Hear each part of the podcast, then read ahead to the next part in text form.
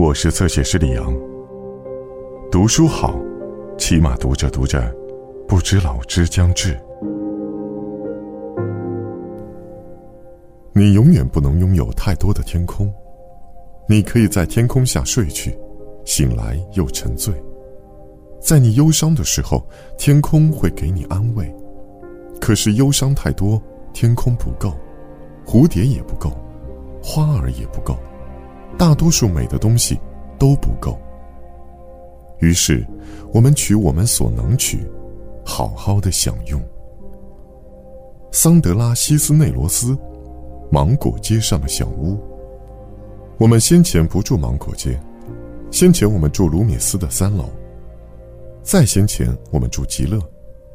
极乐往前是波琳娜，再前面，我就不记得了。我记得最清楚的是搬了好多次家，似乎每搬一次，我们就多出一个人。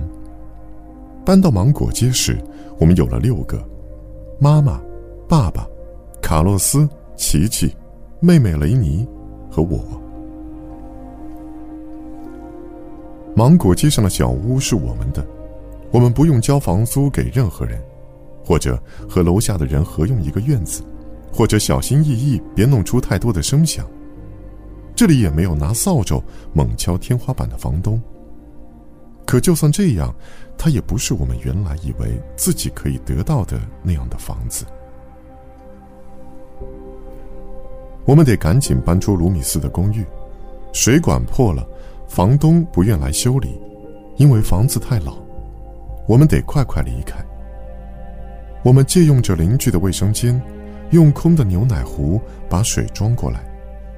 这就是为什么爸妈要找房子，这就是为什么我们搬进了芒果街上的小屋，远远的，从城市的另一边。他们一直对我们说，有一天我们会搬进一所房子，一所真正的大屋，永远属于我们。那样我们就不用每年搬家了。我们的房子会有自来水和好用的水管，里面还有真正的楼梯，不是门厅台阶，而是像电视上的房子里那样的楼梯。我们会有一个地下室和至少三个卫生间，那样洗澡的时候就不用告诉每个人。我们的房子会是白色的，四周有树木，还有一个很大的院子。草儿生长着，没有篱笆把它们圈起来。这是爸爸手握彩票时提到的房子，这是妈妈在给我们讲的睡前故事里幻想着的房子。可是芒果街上的小屋全然不是他们讲的那样，它很小，是红色的，门前一方窄台阶，窗户小的让你觉得他们像是在屏着呼吸。几处墙砖石成了粉，前门那么鼓，你要用力推才进得来。这里没有前院，只有四棵市政栽在路边的小榆树。屋后有个小车库，是用来装我们还没有买的小汽车的。还有个小院子，夹在两边的楼中间，越发显得小了。我们的房子里有楼梯。可那只是普通的门厅台阶，而且房子里只有一个卫生间，每个人都要和别人合用一间卧室。妈妈和爸爸，卡洛斯和琪琪，我和雷尼。我们住在卢米斯时，有一回学校的嬷嬷经过那里，看到我在房前玩，楼下的自助洗衣店被用木板封了起来，因为两天前刚被洗劫过。为了不走掉生意，主人在木头上涂抹了几个字：“是的，我们在营业。”你住在哪里呀？他问。那里，我说，指了指三楼。你住在那里？那里。我不得不朝他指的地方看去。三层楼上那里墙皮斑驳，窗上横着几根木条，是爸爸钉上去的。那样我们就不会掉出来。你住在那里。他说话的样子让我觉得自己什么都不是。那里，我住在那里。我点头。于是我明白，我得有一所房子，一所真正的大屋，一所可以指给别人看的房子。可这里不是。芒果街上的小屋，不是。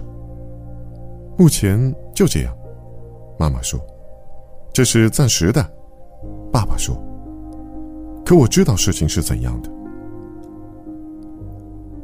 我们家里每个人的头发都不一样，爸爸的头发像扫把。”根根直立往上插，而我，我的头发挺懒惰，他从来不听发卡和发带的话。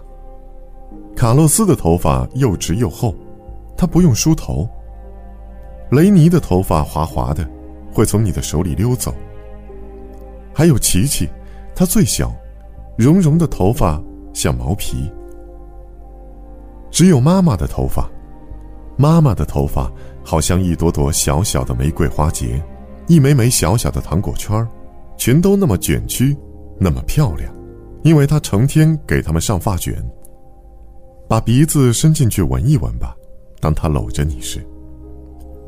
当他搂着你时，你觉得那么安全，闻到的气味又那么香甜，是那种待烤的面包暖暖的香味，是那种他给你让出一角被窝时。或者体温散发的芬芳，你睡在他身旁，外面下着雨，爸爸打着鼾，哦，鼾声，雨声，还有妈妈那闻起来像面包的头发。更多精彩内容，请在新浪微博、微信公众号关注“侧写师李昂”。